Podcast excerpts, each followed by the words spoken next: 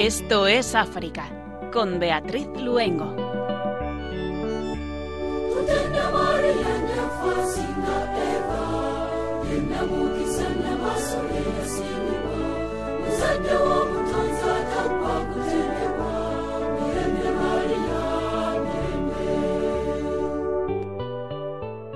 Muy buenas tardes a nuestros hermanos de Radio María. Estamos encantados de estar con ustedes esta tarde de jueves en que, como cada 15 días, nos vamos a trasladar al continente africano de la mano de nuestra madre. Hoy vamos a tener un programa tan variado como es África, que nos va a llevar a Camerún, Suráfrica y República Centroafricana. Les saludamos Juan Manuel González en el control de sonido, Pedro Calazán y Beatriz Luengo.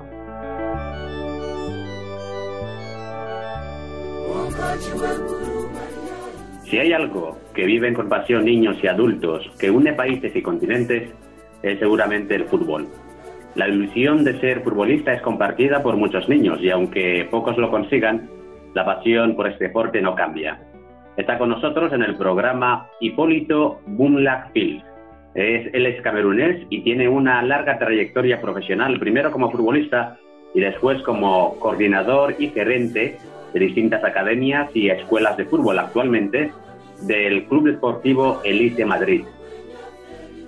Otro rasgo del continente africano, su carácter étnico. Aludir a la riqueza y el número de etnias que habitan casi todos los países subsaharianos cuando se habla de ellos es inevitable. Hoy, a través del libro de Leo Salvador Los pueblos de África, nos acercaremos a la tribu más meridional de toda África, los Xhosa, que habitan en el extremo occidental de Sudáfrica. Conoceremos algunos de los rasgos de su cultura. El líder surafricano Nelson Mandela pertenecía a esta etnia.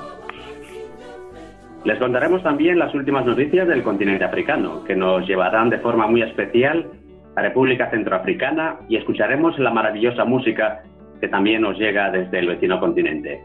Camerún, Sudáfrica y República Centroafricana. Comenzamos. Esto es África.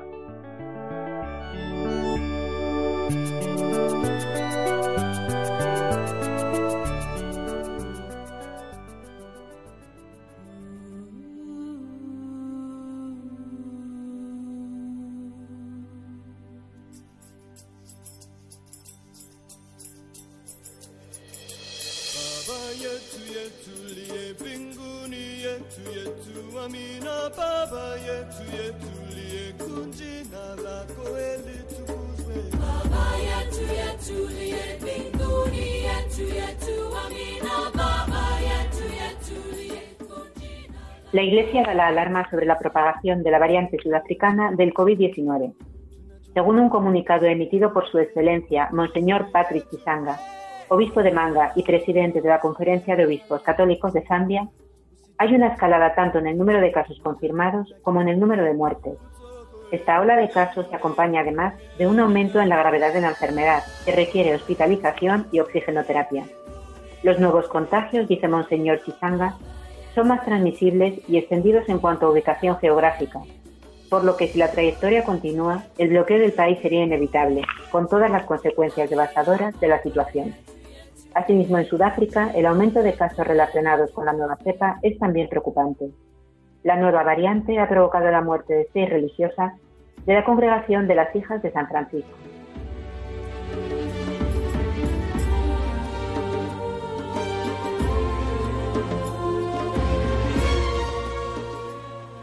República Centroafricana.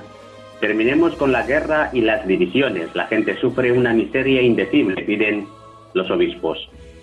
La confirmación el 18 de enero de la victoria del presidente Faustin Archange Touadéra en las elecciones del 27 de diciembre no ha resuelto la fragilidad de un voto donde solo el 35% de los votantes pudo emitir su voto, ya que el control de grandes áreas por grupos rebeldes ha impedido a la mayoría de los centroafricanos a las urnas, mientras que la capital Bangui sufría además el ataque de grupos rebeldes.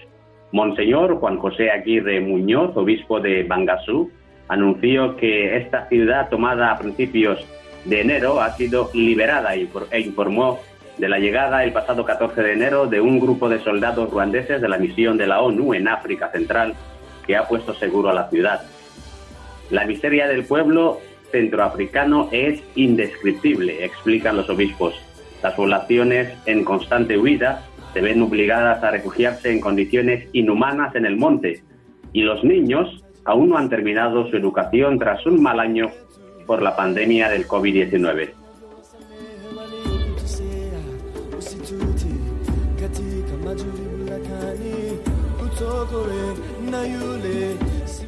Secuestran y asesinan a un sacerdote en Nigeria. El padre John Bakaan, secuestrado el 15 de enero, junto a su hermano, fue asesinado después de que sus secuestradores pidieran una cantidad de dinero por su rescate.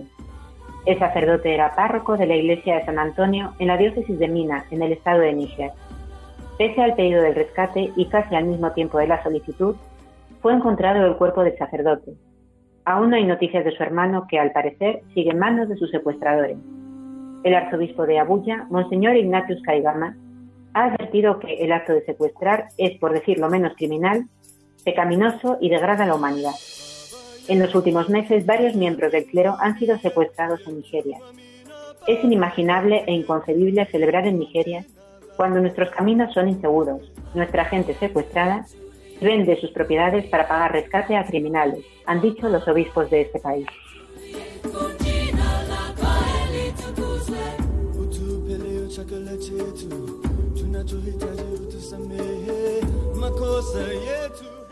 Burkina Faso.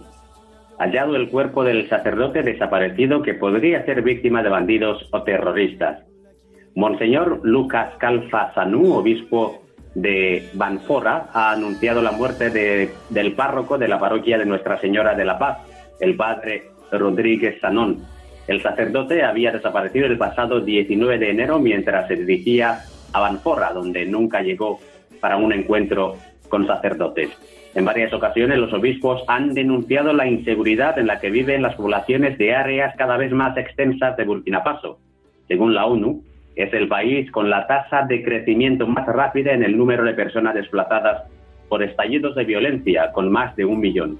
A la espera de más información sobre las circunstancias de su muerte, Monseñor Lucas ha invitado a los fieles a rezar intensamente por su alma y tener confianza en el amor misericordioso del Señor.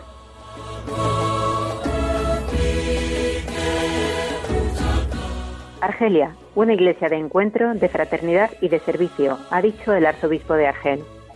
Este es el momento y el rostro de la iglesia de Argelia, según Monseñor Paul Desparts, una iglesia marcada en los últimos tiempos por la muerte de uno de sus mayores testigos, Monseñor Enrique Thiers, y la celebración del segundo aniversario de la beatificación de los 19 mártires de Argelia. El arzobispo dice al respecto, somos una iglesia ciudadana, al servicio de la sociedad a la que amamos. La iglesia de Argelia, una presencia pequeña en términos numéricos, sigue siendo una realidad muy significativa en el país. Su testimonio y su anuncio representan un signo de diálogo y convivencia pacífica, ahora reconocible de forma permanente gracias a las experiencias de profundo compartir de los 19 mártires y de grandes representantes como el cardenal Duval y Monseñor Teixier.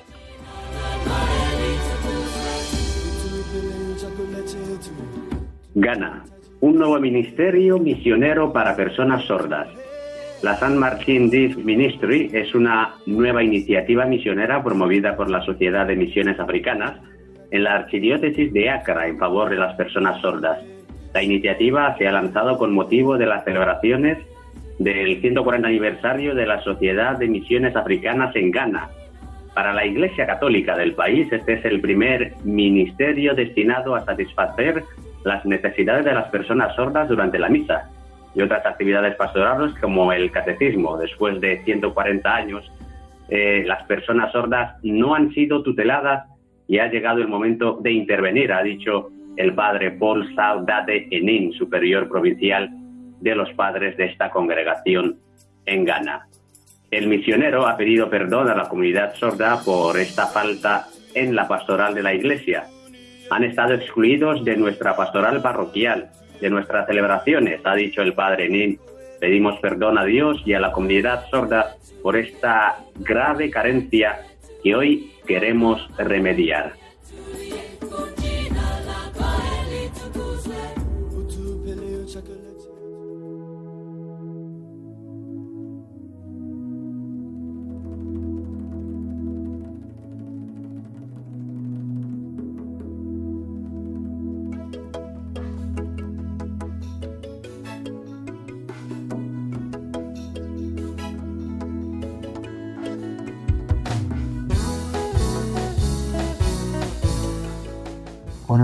Enrique Bronce, tengo 14 años, me gusta jugar al fútbol porque lo he estado jugando desde pequeño en el barrio y pues es lo que me gusta.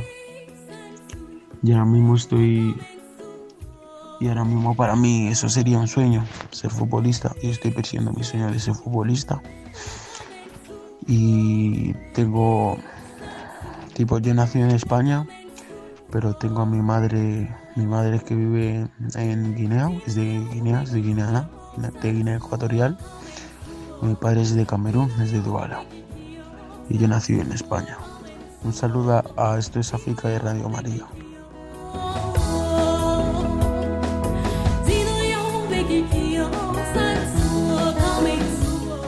Como decíamos al principio del programa, si hay un deporte que levanta pasiones en niños y jóvenes, que une países y continentes, es sin duda el fútbol, porque como escuchábamos a Joel, ¿qué niño no sueña con ser futbolista?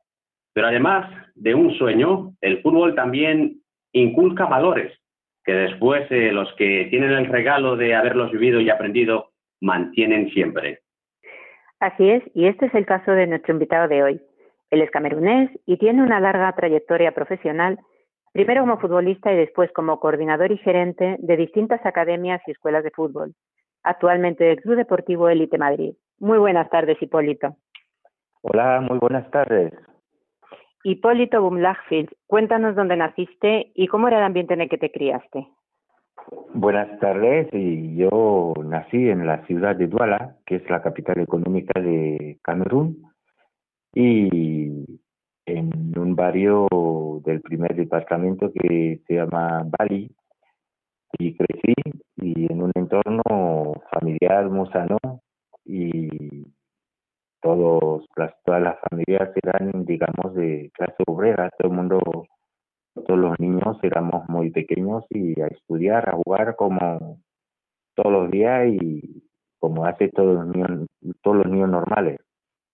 Duala normalmente está en la provincia del litoral de Camerún. Naciste en la ciudad, eh, eh, Hipólito, pero guardas también muchos recuerdos del ambiente rural, del, del pueblo donde vivían los abuelos. Eh, mira, en África en, en general hay, hay muchas eh, diferencias entre, entre, lo que es la ciudad y lo que son los pueblos, la vida en el pueblo, en el campo. Coméntanos un poquito, háblanos un poquito cómo eran eh, esas diferencias, cómo las viviste tú.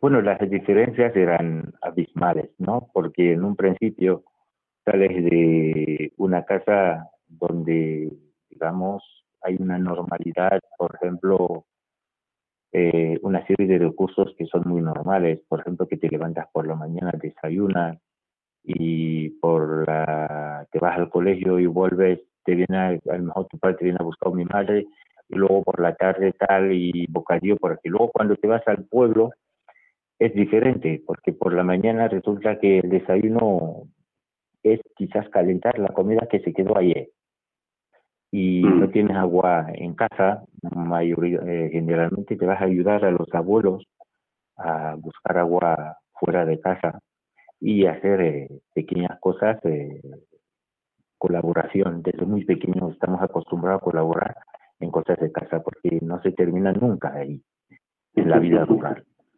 En las ciudades, dependiendo de la familia y también de todo, relativamente depende de la familia pero había una diferencia enorme porque mis abuelos normalmente cultivaban cacao y también tipos de cultivos para el día a día.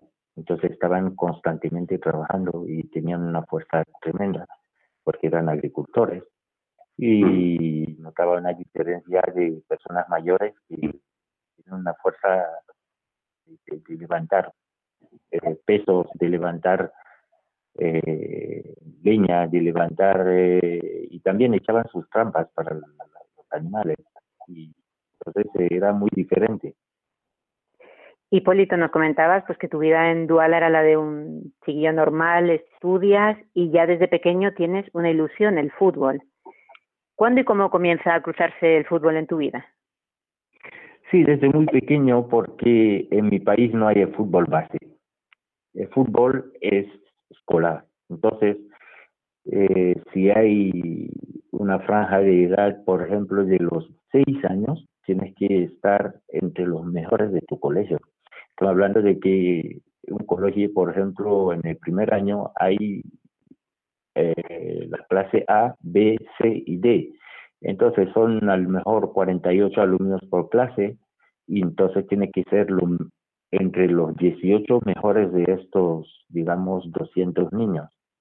Entonces te acostumbras a estar elegido entre los mejores porque los que son medianamente ahí no juegan.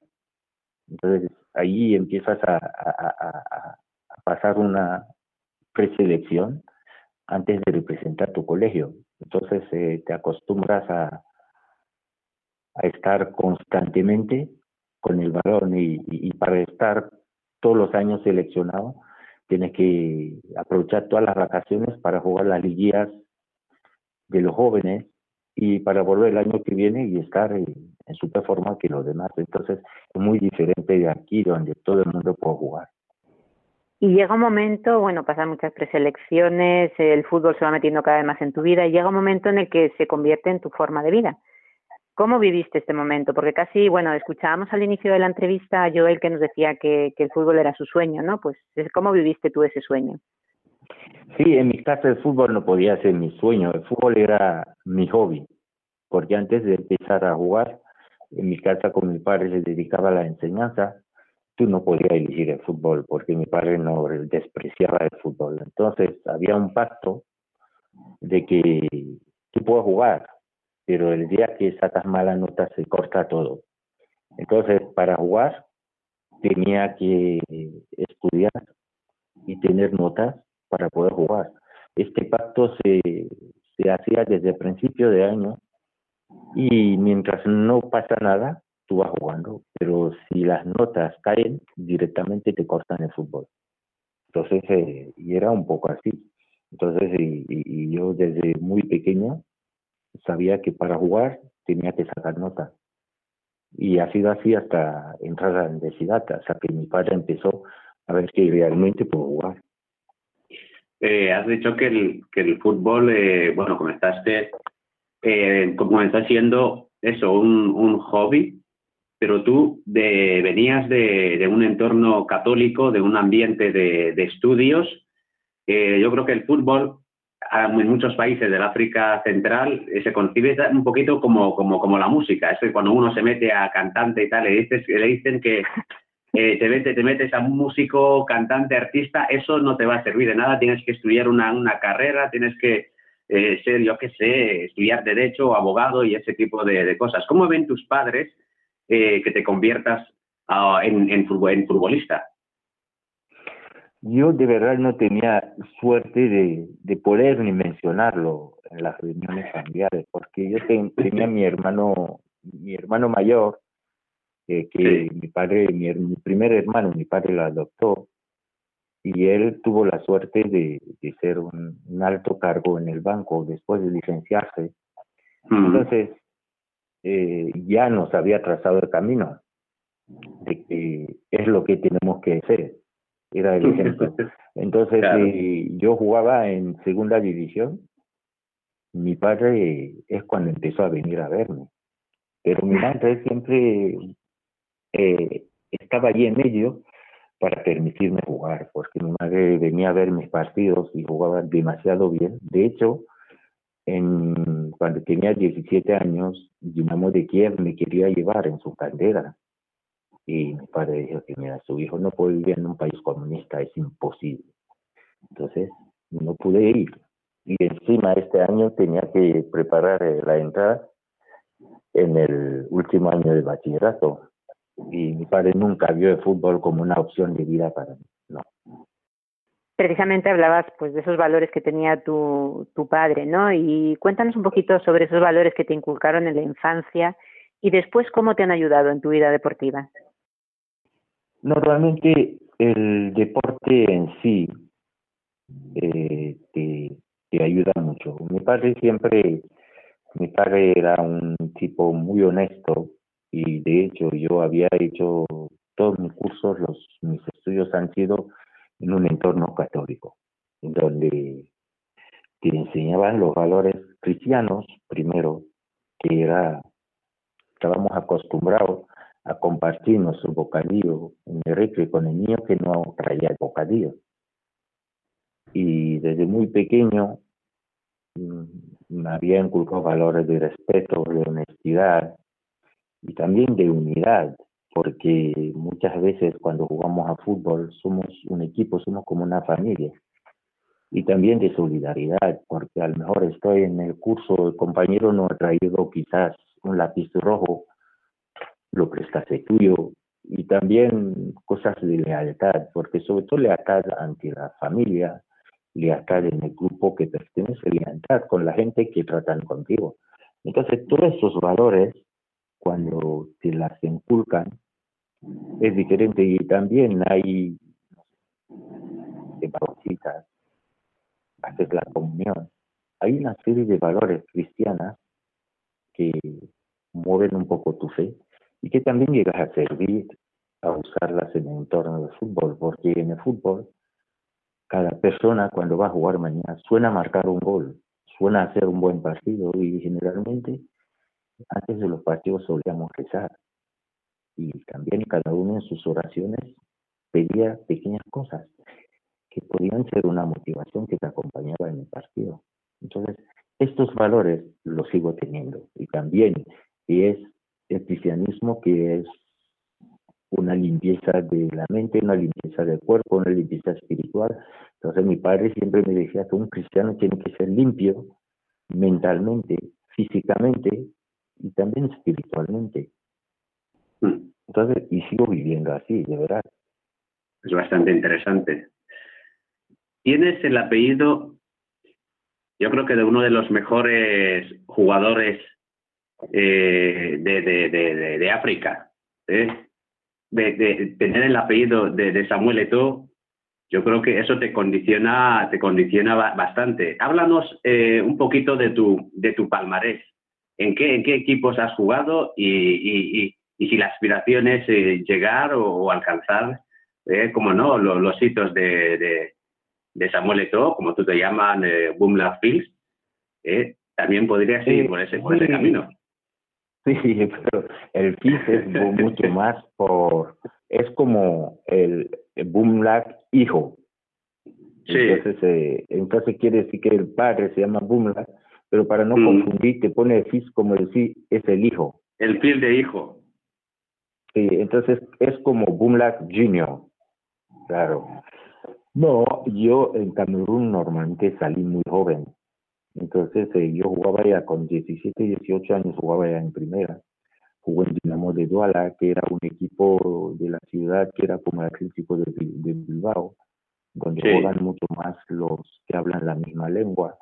Y luego de ahí jugó en Leopard de que era un equipo de pescadores y de la parte del mar, que entonces, y eso de hecho me había hecho que porque en Camerún hablamos, hablamos mucha lengua, entonces en cada sitio donde ibas a estudiar hablaban una lengua y acababas abrazando esta lengua. Entonces cuando me iba a jugar en otro sitio, hablaba la lengua de ahí como si fuera de ahí. Y esto mm. facilitaba mi integración. Y también Camerún cuando juegas a fútbol, eh, te facilitan cosas en los estudios, entran en los mejores colegios, porque todos los mejores colegios quieren tener los mejores jugadores.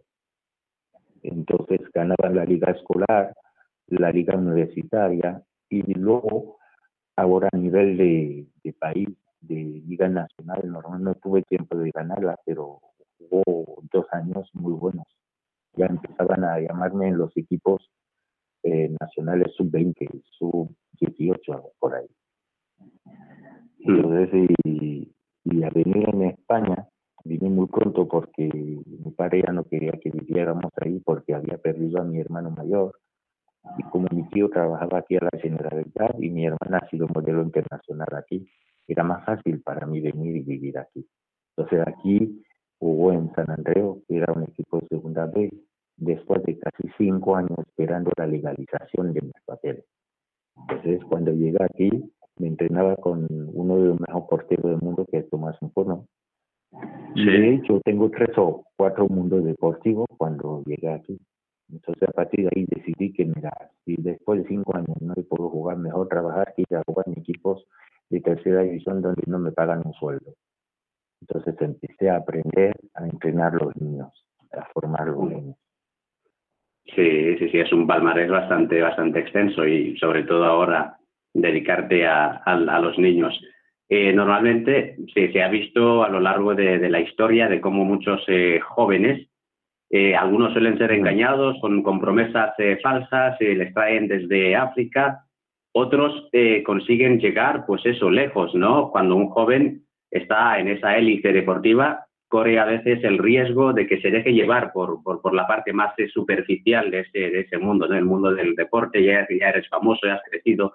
¿Qué consejo darías tú a esos jóvenes que sueñan con ser deportistas para que eh, eso no, no, no les ocurra? Normalmente eh, los niños, eh, el entorno del niño condiciona un poco el comportamiento de los niños. Mm. Eh, los entornos generalmente deben, no deben parar de educar, porque la educación nunca termina. Eh, los niños generalmente en su entorno les deben culpar humildad y también ciertos valores para que los niños sepan realmente lo que es la realidad y sobre todo controlar las malas compañías. Porque vivimos en una sociedad donde las influencias están ahí, la televisión, la red social. Y todas estas cosas, si los padres no intentan un poco de crear un equilibrio al niño y de controlar también con quién se asocia, es un poco difícil. Generalmente porque el fútbol es un poco engañoso. La fama es un poco engañosa porque eh, si vamos a ver en el nivel del mundo, el fútbol alimenta solamente 3% de la población mundial. Eh, para que un niño es más difícil ser futbolista que ser ingeniero.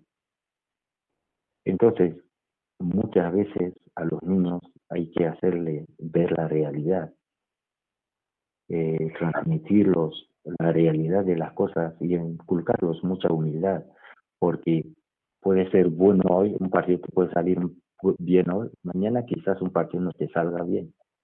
Simplemente los niños tienen que tener un poco de humildad y vivir la realidad y también tener un gran sentido de justicia.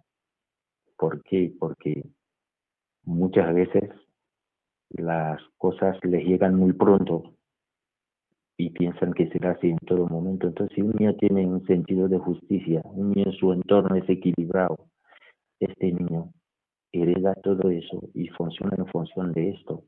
Pero si ahora un niño va como una ola del mar, es un poco difícil que cuando llegan estas cosas llegan a canalizarse, canalizarle. Entonces, yo creo que mucho más los entornos tienen que estar muy preparados para ayudar al niño a vivir estas cosas sin trauma. Pues cuánta razón tienes, Hipólito, y sabios consejos, desde luego. Además de, ese palmarés deportivo que decía Pedro, tienes estudios en literatura moderna, arte teatral, psicología. ¿Cómo te ha ayudado todo este bagaje en tu carrera deportiva? Sí, a veces me ha ayudado y a veces no, porque a lo mejor a no quizás hablar un español fluido con un acento, muchas veces he llegado en un sitio, quizás la primera palabra que ha salido, te ha salido mal del sitio donde va. Entonces, eh, a veces, eh, eh, a veces ayuda y a veces te complica, porque hay muchos sitios donde yo me acuerdo cuando trabajaba en la Fundación Marcet, me fui a hacer una entrevista y como me expresaba de una manera y quizás más honesta, mm, me apartaron y cogieron un chaval que no sabía ni, ni, expresarse en español ni decirle las cosas como las siente pero generalmente los estudios son muy importantes porque te aportan eh, un equilibrio, te, te dan un valor. No ves como muchas veces he visto a los africanos aquí, cuando las cosas están a su favor, no hay racismo. Cuando están no están a su favor, todo el mundo es racismo. Eh, entonces, los que te aportan, te aportan un equilibrio, una valoración de las cosas y también un valor a nivel individual y personal que te permiten entablar conversación, entablar relaciones y entrar en cualquier mundo y relacionarte bien. Pero también te ayudan también a poder engancharte en la sociedad perfectamente en un trabajo que quizás otras personas no pueden aspirar. Y también como estoy en un mundo de deporte, el deporte moviliza emociones y sentimientos de tal forma que en cualquier sitio donde llegas y sabes un poco manejar las energías que encuentras. Y también es, es, es, es, favorable en ese sentido. Entonces, eh, eh, eh, todo eso te permite un poco saber mm, dosificar tus esfuerzos cuando llegas en un sitio, a ser perseverante, y a saber un poco respetar los demás. Y cuando llegas ahí encuentras que quizás el nivel muy alto, quizás un poco de superación y también la noción de igualdad, porque por mucho que sepa o por menos que sepa, eh, todo eso te permite estar a la misma dimensión que todo el mundo sin generar ningún complejo. Entonces, eh, y también saber trabajar el compañerismo en cualquier lugar donde entras. En ese sentido sí que me ha ayudado mucho en ese sentido. Y trabajas mucho con, con jóvenes ahora en la escuela de fútbol y además unas edades que son particularmente difíciles. Eh, ¿Cómo te ayuda todo esto en tu relación futbolística con los jóvenes? Generalmente tengo más relaciones con los padres que los niños.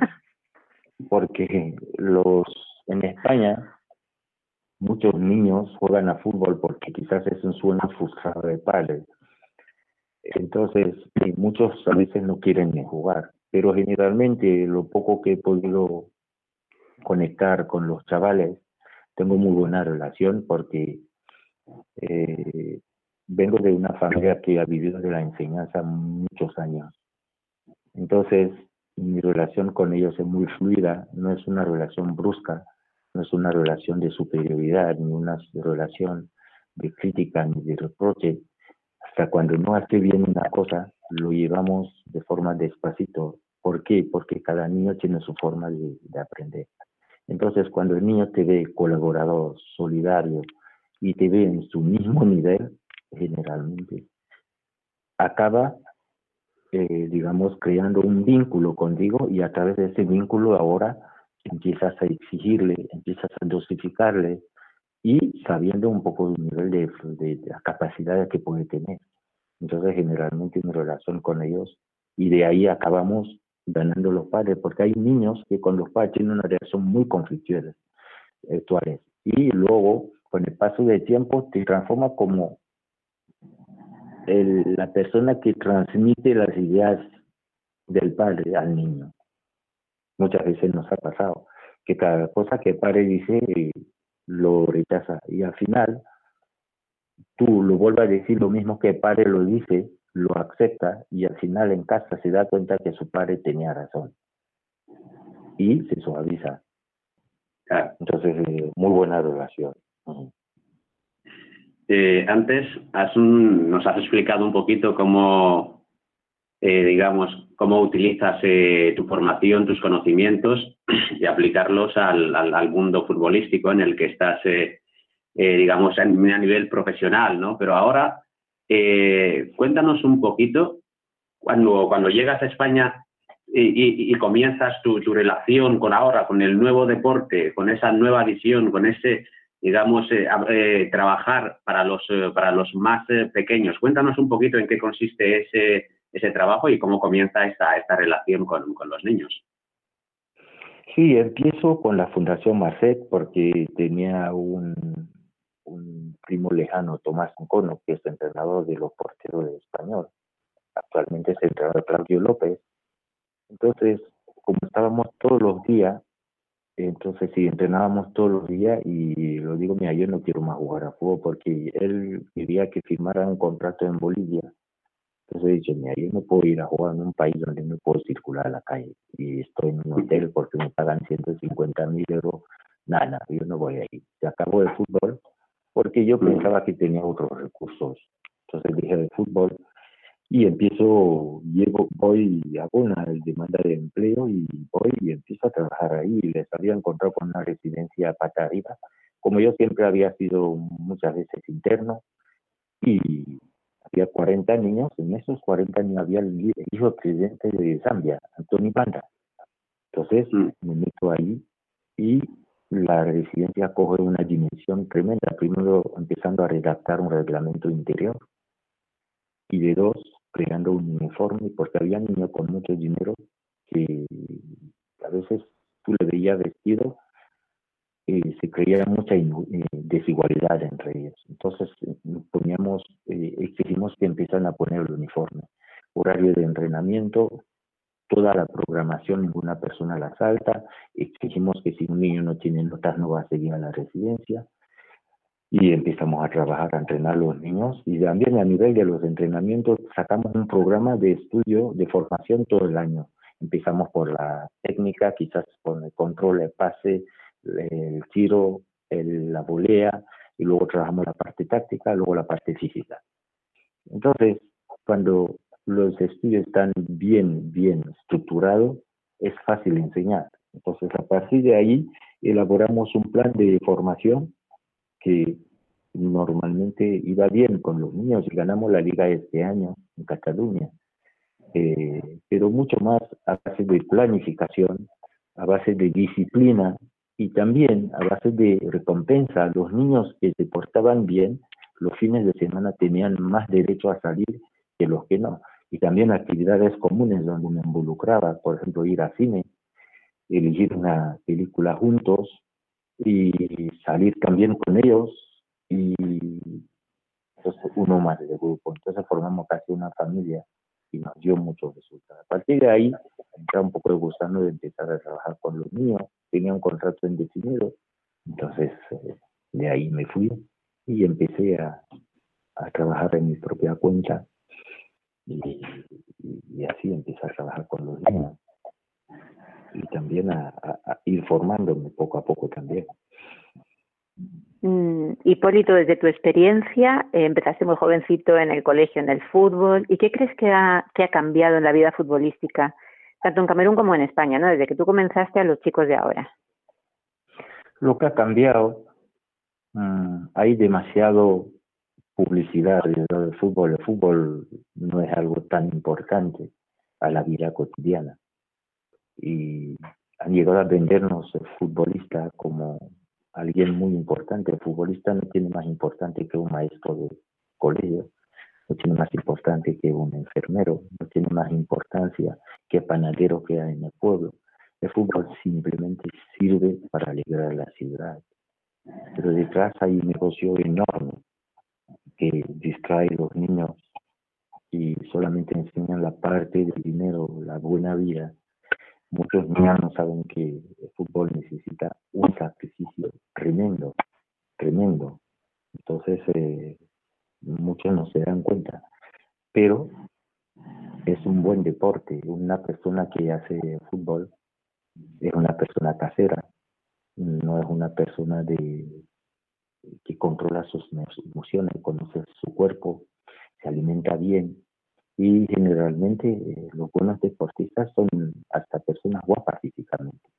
¿Por qué? Porque se alimentan bien y hay que tener un buen cuerpo, una buena mente, porque un jugador como Lionel Messi, cuando recibe un balón, puede saber la posición de los cuatro defensores sin girarse a mirarlos. Entonces tiene una, capacidad de coger informaciones que cuando se gira no tienen tiempo de reaccionar. También no se trabaja eso, eso es un don.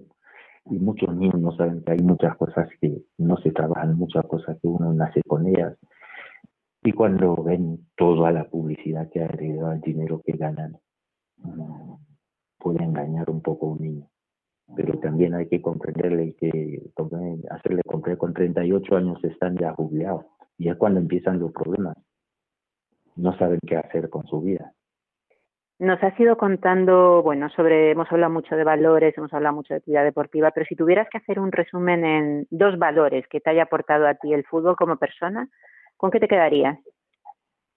Yo me quedaría de, el fútbol también te fortalece la fe. La fe cristiana y el fútbol eh, son dos cosas que son muy importantes porque eh, cuando haces un deporte mucha gente se lesiona en el fútbol, mucha gente se van con accidentes. Acabas cultivando un, un espíritu, eh, acabas desarrollando una fuerza interior y una creencia en ti, en tus capacidades, que muchas veces la mayoría de futbolistas eh, lo tienen porque son creyentes, todos los jugadores suelen tener esta fe.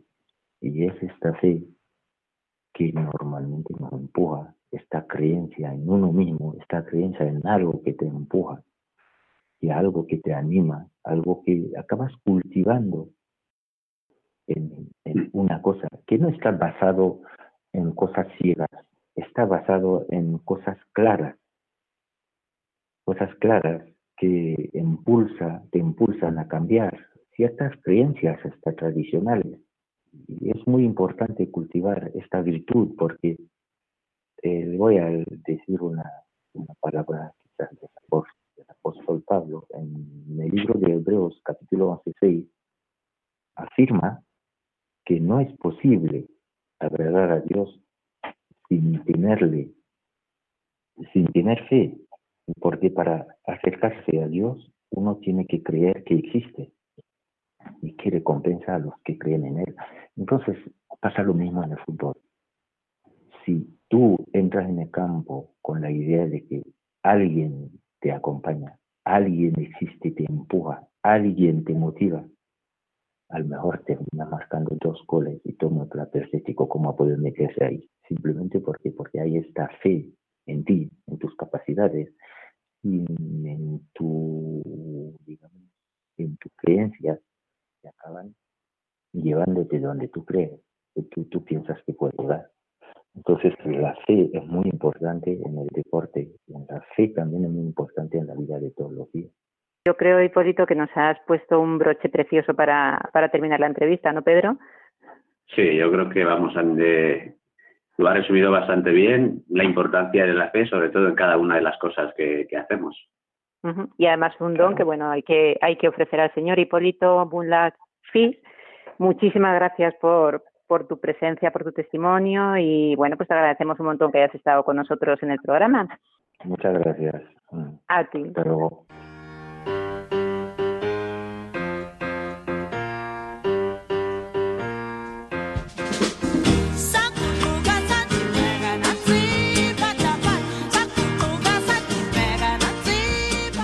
Y si hay algo también que une profundamente el África subsahariana es su sentimiento étnico. Imposible referirse a ningún país de este continente sin hablar de su riqueza y diversidad de pueblos y culturas. Nos vamos a acercar a los Xhosa, una tribu que se sienten orgullosos de ser la etnia más meridional de toda África. Hemos tomado el texto del libro de Leo Salvador, Los pueblos de África, y la música, que seguramente le resulte muy conocida, es también en lengua sosa, patapata, quiere decir eh, en esta lengua toca toca.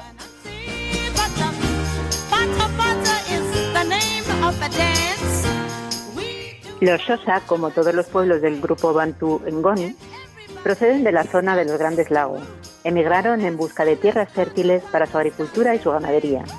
Recorrieron Tanzania hasta llegar a la costa del Océano Índico. Habitan en el extremo occidental de Sudáfrica. Se dividen en dos grupos.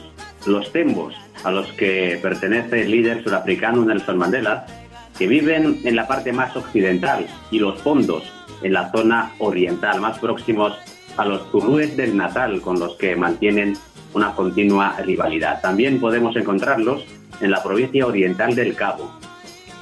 La vida de los Xhosa siempre ha sido muy dura. Cuando se crearon los Bantustanes, los blancos les concedieron dos zonas tribales o homeland, Transkei y Fiskei. Solo uno de cada cuatro Xhosas desempeñaba trabajos remunerados en estos territorios. Los demás tuvieron que emigrar a las ciudades costeras de Port Elizabeth, George y El Cabo, hacia la zona industrial del Transvaal y las minas de oro y diamantes. Solo quedaron en los poblados niños, ancianos y mujeres. Dentro del grupo Ngoni, los Xhosa son los que más han estado en contacto con los blancos, lo que ha hecho que asimilen ciertas formas de vida occidentales. Su economía en el interior de su territorio está basada en la agricultura y la ganadería, pero la corriente migratoria es constante. Una tercera parte de la población se encuentra fuera de su hábitat por razones de trabajo. Muchos viven en los suburbios de las grandes ciudades industriales donde trabajan en el servicio doméstico, como obreros, peones en las minas y en las distintas industrias. El respeto a las personas y el respeto a la humanidad son la clave de sus relaciones con los demás. Tan pronto como el niño comienza a hablar, la familia controla su comportamiento para hacer de él un ser social. Cuando llegan a la pubertad, son circuncidados como entrada que conduce al estado de madurez. Nunca se, circuncida una chica, aunque se celebra una fiesta cuando se la considera ya mujer. Las enseñanzas escolares han contribuido a sustituir las antiguas costumbres de, de iniciación. Muchos abandonaron sus tradiciones y se convirtieron al cristianismo, como bien lo demuestran la cantidad de nombres propios que hacen referencia a nombres europeos.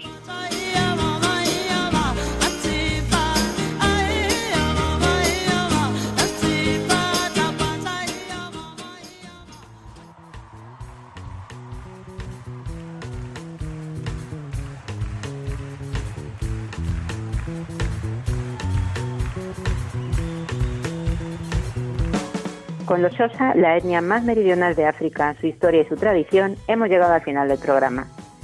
Un programa en el que hemos estado acompañados por Hipólito Bumlach-Fils, camerunés, y con una larga trayectoria profesional, primero como futbolista y actualmente gerente y coordinador del Club Deportivo Elite Madrid. Sus inicios en el deporte en Camerún, los valores del fútbol y su fe han sido algunos de los temas tratados. Le damos las gracias por su testimonio en el programa Muchas gracias también a Juan Manuel González en el control de sonido y a ustedes que nos han acompañado durante esta hora. Les invitamos a que continúen escuchando nuestra programación de Radio María. Y como siempre, les invitamos a que nos escriban a nuestro correo electrónico, esto es, a nuestro correo electrónico, esto es África, arroba radiomaria.es, recalco, esto es África, arroba radiomaria.es. Estaremos encantados de poder recoger sus sugerencias y sus experiencias en este, sobre este continente. Y hoy terminamos en República Centroafricana, donde Monseñor Juan José Aguirre, obispo de Bangasú, ha pedido rezar por la paz en su ciudad y todo el país. Un país que, según Monseñor Aguirre, lleva ya muchos años de violencia, muerte y destrucción. Les vamos a trasladar esta petición de oración, nos unimos a ella de corazón y poniendo a República Centroafricana y todo el continente africano en manos de María, Reina de la Paz, nos despedimos de ustedes hasta dentro de 15 días. Que la Virgen les guarde y les acompañe siempre.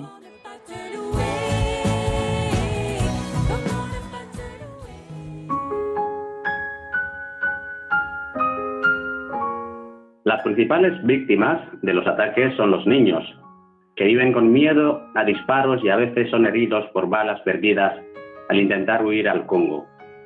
La iglesia local refugia en casas de acogida a niños huérfanos y ancianos con demencia senil con el único propósito de poner una mirada de ternura entre tanta violencia. Los tiempos del hombre no son los tiempos de Dios. Los más vulnerables pagan los platos rotos. Nuestros sacerdotes y religiosas siguen aquí, dándolo todo. Cristo, sufriente, está detrás de cada uno de nosotros. Recen por la paz, recen por nosotros, recen por mi pueblo.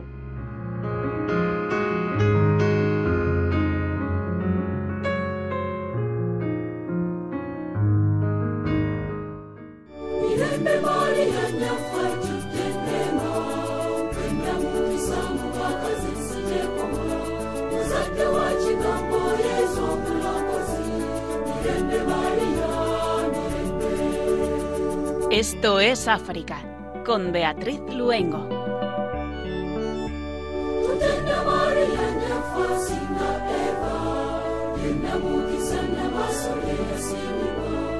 Senhor.